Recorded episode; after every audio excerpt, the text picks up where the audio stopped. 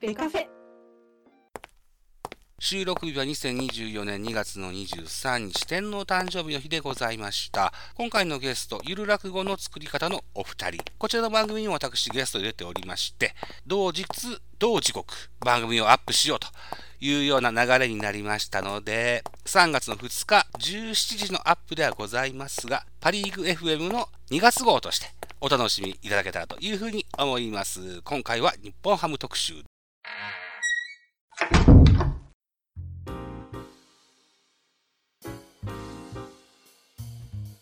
ハッシュタグゆる落語の作り方というポッドキャスト番組をやっております。家元と申します。あ、美濃健と申します。お願いいたします。よろしくお願いします。お願いします。すみません、お邪魔してます。お邪魔はいします。ひょんなことからゲストに出ていただくことになりまして、いや、ありがたいです。はい。 X の方でゲストに出してくださいとか、逆に出てくださいっていうようなもうことをオフそァーうですねされてたんですよね。はい、あの3月に我々ちょっとポッドキャスターさんとのつながりをもうちょっと持ちたいなと思いましてうんうんうんうんなんか3月、まあ、我々の方の番組にゲストでも毎回ポッドキャスターさんが来るみたいな回とかではああとは逆に出向くみたいな、まあ、こういった形で我々がゲストとして出させていただくっていうのを活発化したいなっていう月間だったんでそれでちょっと募集させていただいたところをザボさんに、はい、メッセージいただいた という形ですね ありがとあうごりがとうござざいいます。そういうチャンスがあったら逃 さ、ます。ちょっとさせてもらってるんですよね。何年前だっけな、2年ぐらい前かな、宇宙話のはいはいはいはいはい。あの佐々木亮さんもそういうのえ出えてて、おお。その時も出ていただいたことありますし ね。いやーいやびっくりしましたけどね、えーはいザボさんが、しかもメッセージでいただいてたんですけど、野球の番組ですけどいいですか みたいな、わそうなの。我我々そんなに野球推しで、なんか結構番組やってたわけじゃなかったん で、何を話したらいいのかなと思いながら、野球であればですよ、何でもいいかなとは僕はなるほど思、ってて、うん、だからそんな構えずにね、普通にしてもらってたらいいと思うんです けど、ただただラッキーなことにですよ、はいお話を伺いますと、家元さんが日本ハムファンでいらっしゃるというふうに聞いて、はいはい、えっラと、ッキうん、どれぐらいのキャリアになるんですか、日本ハムファンになるあー、どれぐらいですかね、僕、まあもともと北海道出身なので、あなるほど、はい今、35歳になるんですけど、はい、もともと僕、巨人ファンだったんですよ。あらまあ、小さい頃、はいあのはい巨人ファンで小学校ぐらいまではずっと、もう田舎って巨人戦しか放送されてないじゃないですか。そうですね、はい、まあ、その時ファイターズ来る前だったんではい、ずっと巨人戦流れてたんでもうずっとだから高橋由伸とかうんうんうん、松井清原みたいなクリーンアップの時代ですかね、その長時嶋代さんのあそうですそうです監督の時代ね、そうですははいいはいはい、で堀内さんになるぐらいまでかな、が僕巨人ファンでずっと見てたんですけどなるほど、ではい、はい、でファイターズが札幌に移転してくるよってなった時からそこからあれなんですよ北海道ってはい、もう全メディアがうんもうファイターズになったんですよ、ね、そっかああー、地道な草の根活動のね、ニュースだったか、ドキュメントだったかのテレビだとあります、日本ハム球団の職員の方々がらあそうなんですそうなんですうんうんそれでもうなんかズームインスーパーとかですかねすごい覚えてるんですけど朝の番組で、はいあのなんか野球の結果を昨日の結果をうんはい、 各地方局のうん方がなんか昨日こんな結果でしたみたいなのをアナウンサーがひいきのええ球団の格好をして、まあ、結果を報告するみたいななんかコーナーが確かあった記憶があるんですけど、ズームインのシリーズはおなじみでありますよね、ありますよね。それはねうん、それで北海道のアナウンサー巨人の格好をずっとしてたんですよ 確 か。そうなんだ。なんですけうん、ど、うその札幌にファイターズが来ましたってなった瞬間にファイターズの格好をしてたのが子供心にめちゃくちゃ怖かったんですよ。まあ、ズームインだから読売系だしね。そ うそうそうまあそれ僕も多分そのアナウンサーは巨人本当に巨人ファンだったと思うんですけど、うん、なんかファイターズ来た瞬間になんか無理やりファイターズの格好させられてんのかなとかなんかそういうのを思っ忖度的なやつ。 たそもうそれぐらいファイターズ一色になったんですねそうですか。そこからずっとっすね、例えば新庄さんですとか森本ひちょりさんですとはいかはいはい稲葉さんとかですとか、もともといた選手でいうと、小笠原選手ですとはか、いこここの辺が最初のぐらいのヒーローだったですよね。そうです、まあそこら辺でも記憶が大きいですかね、ちょっと東京に大学から行ってしまった時期があったんで、ええええええそこでメディアから離れるんで、ちょっとやっぱり小笠原がうん巨人に行くぐらいうんまでの記憶が結構濃いですね。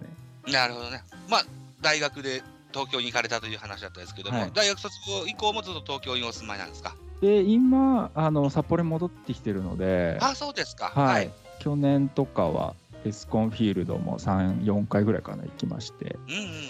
改めてやっぱ新庄政権になると盛り上がりますよね、そこは。はいで、かき揚げさんも同じように北海道にお住まい。あ僕はあの川崎ですね。川崎あ、はい。家元さんのお話によると、はいお誘いがあって球場に連れて行くみたいなことを言われてたから、そうですねご近所住まいなのかしらと思ってたんですけど、違うんですとね。東京に家元がいた時に、うんあのちょいちょいいろんな球場に行ってみたりとか、あうんと家元がちょいちょい東京いらっしゃるんで、その時に、はい、ちょこちょこ行ったりそしうて、ですね、千葉とかは行きましたね。ああ、行きましたね、千葉。はいはい。ああ、そうなんだ。あはいーかき揚げさん自体は、その、はい日本ハムがお好きかどうかわからないですけど、野球自体はた楽しまれたりできますかあ 行ったら、そんな言い行っ方たら楽しんでます、やっぱこそうですかすごいもうなんか、あの食事とか、紅生姜唐揚げみたいあな、なんか売ってまして、あ球場飯。モームスのあの牧野さんが日ハムファンで、はい牧野さんが「ラビット!」で勧めてた紅生姜唐揚げを私食べさせていただきまして ああ、そうなんだ。意味でございましたはいーすごいですね、えーま牧野さんはすごい解説と渡り合ってますからね。そうですねもう新アイドル庄な新庄大好きはい新庄大好き。ああ、そうな新庄んだ大好きの牧野さんはい へえ、牧野さん、はい覚えとこう。全然知らなかったです。牧野マリアさんですね そはういマリアさん、あ、そうなんですね。ははいあいんま。りわかんない です。僕もあんま知らないですけど。まあ、家元さんが日本ハムファン、それからそれのお付き合いされてらっしゃるかきかき上げなんじゃないよね。美濃健さんですはねい。な何でも大丈夫です、すいません、はい、美濃健さんということになっております。はい。はいということで、とまあ、日本ハムにしてみたらですよ、去年、一昨年と、まあ、悔しいシーズンだったと思いますけれども、はいはい。家元さんから見てですよ、え昨今の日本ハムをどういうふうに見られてますか去年は、うん、まあ、怪我人がやっぱ多かったんで怪我、人まはいあ、しょうがないのかなとは思いつつですけうんど、うんうんでも今年はと優勝するんじゃないかっていうのを勝手に思ってるぐらい、優勝、はい。うんでも優勝、うんまあ、ちょっと他球団、僕、そんなに見れてないんうでん、なるほどなんですけど、なんかやっぱ新戦力の層の厚みみたいなところとか、そういうところ見てると、なんか全然例年とは比じゃないぐらいの戦力なんで、そこは本当に優勝とまでいかないとしても、A グループには行くんじゃないかなっていう思ってはいますね、あ今。はいー新戦力の厚みとおっしゃられました、はいどのあたりのことかをもうちょっと限定してみるとどのようなことになりますかうーんまあ外国人ですかね、まずは。外国人はい外国人の、特にレイエスはいが、うんあのーまあ多分マルティネスと争うようなポジションで入ってきてると思うんですけど、これやっぱり練習試合とか見てもめちゃくちゃ、まあ、フィットしてるというか、はいあのーや日本の野球にアジャストしてる感じがして、そこはもうクリーンナップで打てるぐらいの戦力なんだろうなとういんうところですね。日本ハムのクリーンナップというとですよ野村選手それから万波選手清宮選手なんかの名前がパパッと上がってくると思うんですけども、はいはいそれに加えてこのり外国人さんが非常に、えー調子がいいというふうにそうですいね、やそこが入って、去年の日本ハムの課題は、多分まあ一番大きいのは、もうあの得点圏で点が取れなかったことだと思うんで、なるほどはいそこを返せるクリーンナップっていうのは、多分一新するんじゃないかなっていう、まあ、万波は多分4番でしっかりやってくれると思うんですけど、はいここ、野村と清宮は入ってこないかなっていう感じですね、今クリーンナップには入ってこない、はいおうそうですかじゃあ野村清宮が1番2番っていうのはあまり想像つかないから6番、はい7番ぐらいなところに入るのかなといったようなそう印で象ですね、でがあと清宮も怪我しちゃってるんで、ねあのーね捻挫でしたっけそうですね結。構はいお大きめの怪我だったそうでですねも、まあ開幕に間に合わんことはないんでしょ頑張れば間に合うっていう感じなんですけど、まあ、そこもやっぱ層の厚さで清宮いなくてもいいんじゃないかなっていうぐらい多分あ戦ら力らら、揃そっうてできすてるかってい。や僕なんか僕の中で うん、清宮はうん、なんかもう、なんなんでしょうね、ホームランしか見たくないですよね。なんか、ああ、そうです か。はい。なんか清宮がなんか、うんツーベースとか打っても全然嬉しくなくて、へえ、うん。もう、うんまあ、松井秀喜みたいな感じでいってほしいんですよね。ああ、そうですか。うんうん、なんかもう不動の4番みたいな。はい。 でもうそれぐらいになるまでもう2軍で頑張ってほしいなっていう個人的な思いで。なか なか、あの、リクエストが高いですね。いやもうそれぐらいの逸材で入ってきてると思うんですよね。もともと確かにそうですね。なんすかね、まあ、ああいうレベルの人はもう日本球界に入ってこないのかもしれないですけど、あんだけのこの威圧感というか、うん、もう絶対仕留めてホームラン打ってやるみたいな4番だったっていうのは、もう、まあ、雰囲気としてないのかもしれないですけど、まあ、希望としてはそうなってほしいっていう形なので、うん。ええうん、だからそこは、まあ、清宮はサードなんですけど、まあ、野村が今、サードやってるんで、あそうですね。はい、そこは守備面ではまあカバーできるのかなっていう感じですかね。なるほどね。ああ、新戦力の話をもうちょっと続けたいかなというふうに思いますけど、まあ、150キロオーバーの左はい腕の、おー細野選手あをードラフトして獲得しましたよね。はいはいドラフト直前では、一番の目玉と言われつつも、西武に入ることになった竹内選手が一番票が多かったのかな。うんはいでも、あのー評価としては高い選手はいの獲得に至りました。はいえー細野選手はどう見られますかえー多分今年はもう本当に育成だと思いますね。うんうんうん。はい、なので一軍でまあ1回投げるかどうかみたいな感じなんじゃないかなとは思ってはいるんですけど、うまんあ多分コントロールがやっぱり悪いって言われてるんで、あーはーはーはい、やっぱりそこ、まあ、新庄監督もフォアボールすごい嫌うんで、あーそうですか。はい、なので、そこで先発でっていうのは、なかなか、うんまあ、ちょっと時間かかるんじゃないかなとは思いますけどね。なるほどね。あそこがうん戦力として入らなきゃいけないぐらいの投手層ではないと思ってるんで、メンツとしては足りてるよと。はい、めちゃくちゃ足りてると思うんで、うんもう余余ってるぐらい。どどうするんだろう、これ、もういや野手よりも投手、先発投手の厚みはすごいと思ってますね、今年は。なるほど。まあ、FA でも山崎幸也選手はいが獲得したということもあって、まあ、選抜投手含めた投手陣というのは非常に芳醇であるというこはいとだと思いますけれども、うんうん、でも、そんな中でもメジャーに渡ったピッチャーもいましたよね。噂は。そうです、上沢さん。ご めんなさいね、上沢選手がね、抜けたということもありまして、ローテの柱だったわけじゃないですか。はいはい。えーそこが抜けると非常に痛いかなとは思うんですけれども、そういった穴も感じさせないような運用ができていくのかなといった流れですかね。そうですね、まあ、もし上沢がいても、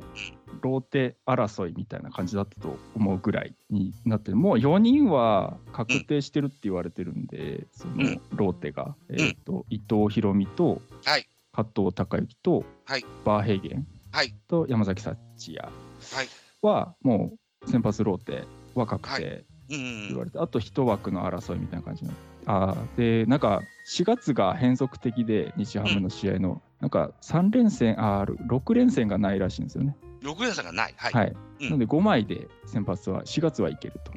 へえ、そうなんだ。はいと。いう形なんでまあ多分4月は5枚でいくからあと1枠なんですけど、うんそこを去年先発やってた上原左の上原うんうん。が入るのか、うんあと2年目の金村が入るのうんか。うんあと日本代表に入ってる根本が入るこれも左腕ですけど、うんうんうん入るのかあと新外国人のマーフィーっていうのも結構いいって言われてるし山本由伸にフォームを寄せてきた北山っていうのがいるんです けどはいはい。北山も結構いいらしいんですよね練 習試合とかでうんあとアンダースローの鈴木とかまあ結構候補がもうめちゃくちゃいてポンポンポンポン出てきますね。そうですね。 うん。あと一枠っていう争いがうんこれどうなるのかなっていう感じですね今競い合いにはなるんでしょうが。はい僕と同じように野球の音声配信をやっているものでね、毎日配信で日本ハムのうん音声を配信しているものがいるんです。はいえーっと、いっとくか、フォックストロットというものがおりましてね、で彼の番組が野球語りたいラジオというのがあるんですけども、ゲストにも出てられてた。あああ、そう、僕の番組です。あ、出てましたよね。あ出あて、しょっちゅう出てもらってますけど、ええ彼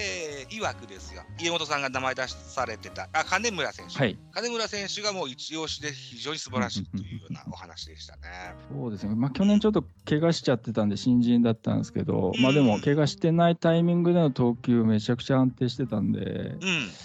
で今年の練習試合も、まあ、安定感って言えば、まあ、ピカイチなのかなと思うんですけど、結構他の上原とかマーフィーとかもいいんですよね。うん、うん、だから、まあ、なんか頭一つ抜けてっていうのが最後の一枠ないいない感じなのかなと思うんで、そこをどう判断するのかは多分オープン戦の結果次第なのかなっていう感じですね。ああ、だから結構高いレベルでの。そうですね。そうはでい、すね今年多分去年結構低いレベル でのあの争いだったと思うんですよ、どこのポジションも。今年結構1個、2個層が厚くなった上での争いができてるのかなっていうのが、すごく僕は見てて楽しいです。なるほどね。はいい。楽しいと言えばですよ。はい身の計算大丈夫です。 はいほったらかですしになって。 すんごい楽しいです。ごめんなさいね。いやいややいいやや。えええっとそれで、えっとそう上沢選手は抜けたという話もしましたけども、実はあの自分で僕が企画したオンラインのポッドキャストの企画を1月の31日に公開したんですけれども。はい、野球のおしゃべりができる方とか野球の番組をされてらっしゃる方を集めて呪術つなぎにして音源を公開したんですね。ベースボールラバーズキャンプ2024というタイトルでやったんですけども、え上沢選手の球を中学時代に受けてたキャッチャーーほうなんていう方がポッドキャスターや今やられてまえしてね、ー、そうなんで すね。か彼もあの次戦でね送ってくださってあもし機会があればぜひ 聞いていただけたらというふうあにー、聞きます、聞きます。後ろ向きレディオさんという面白い。チャンネルされてらっしゃる方ですね。うわっちって呼んでましたね、上沢 選手。ういいです ね。呼びたいですね。ーんみたいな方も参加してくれた、ベースボールラバーズキャンプなんていう企画も起こしましたがですよ。ゆる落語の作り方さんは、あれですよね、オフラインでのイベントもされるあんあですよはい出ますまあ落語を毎週作る内容の番組なので、まあもともと我々落語研究会出身っていうのもあ、ありまあ卒業してからも細々と落語やったりとかええ、あーまあ美濃系に関しては演劇、まあ、かき上げ団っていう劇団を、まあ2人しかいない劇団なんですけど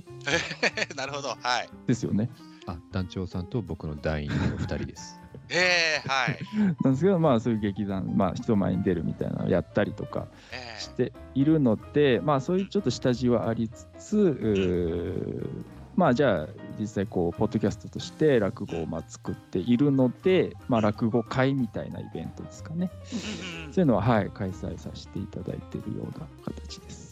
その落語会というのはどのぐらいの頻度で開催される感じですかあーでも去年からこの有楽語の作り方としては始めたので、うんえっと去年は2回やりました。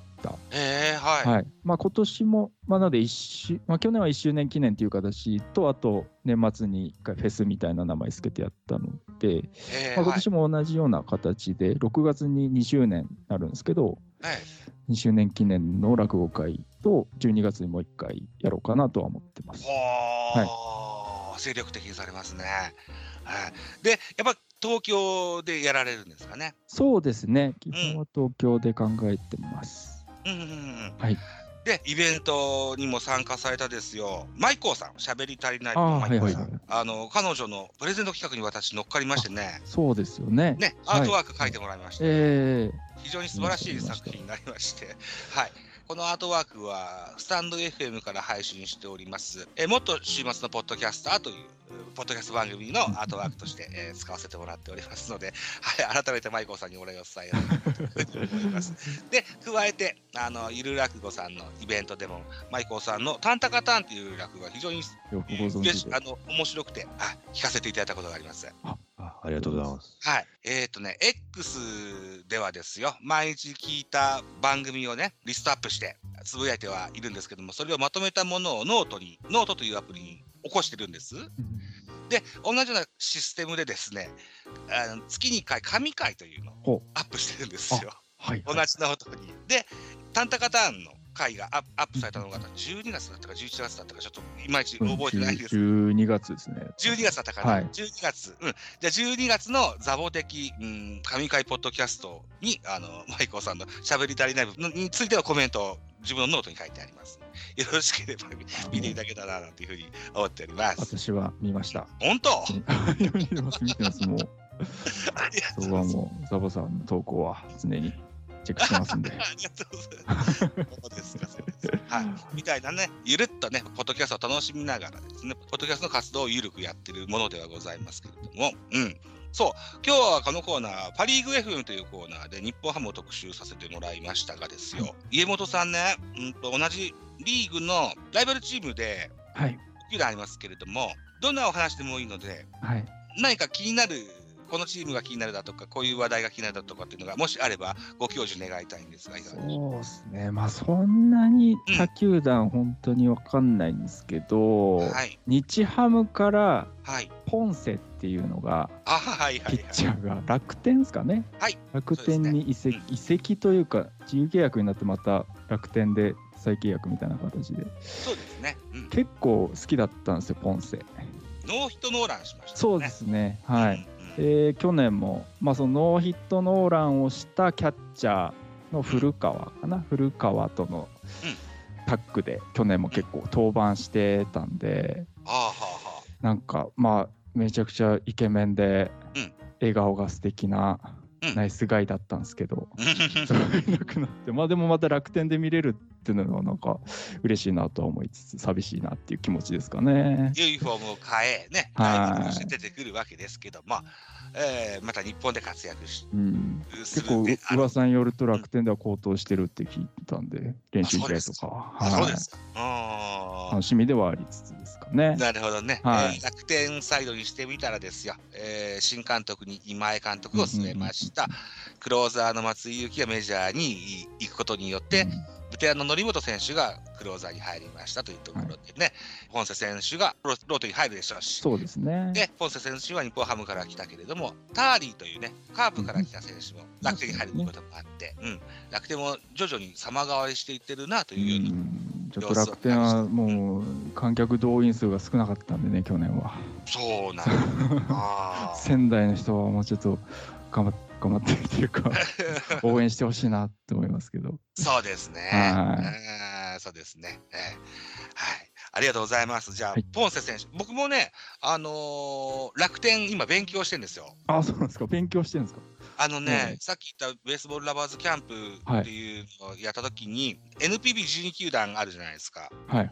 ただ、唯一楽天ファンからの音声投稿がなかったもの ですから、うん、あ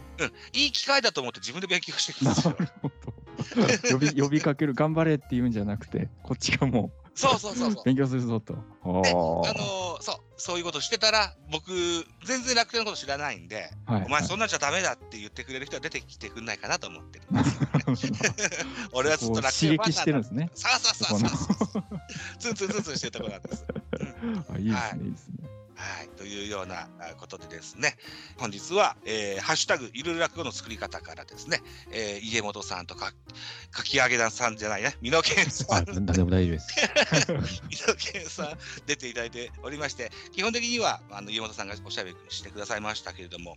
美濃健さん何かこれだけは言っときたいぜみたいなことがあれば。あ、えー、野球最高峰。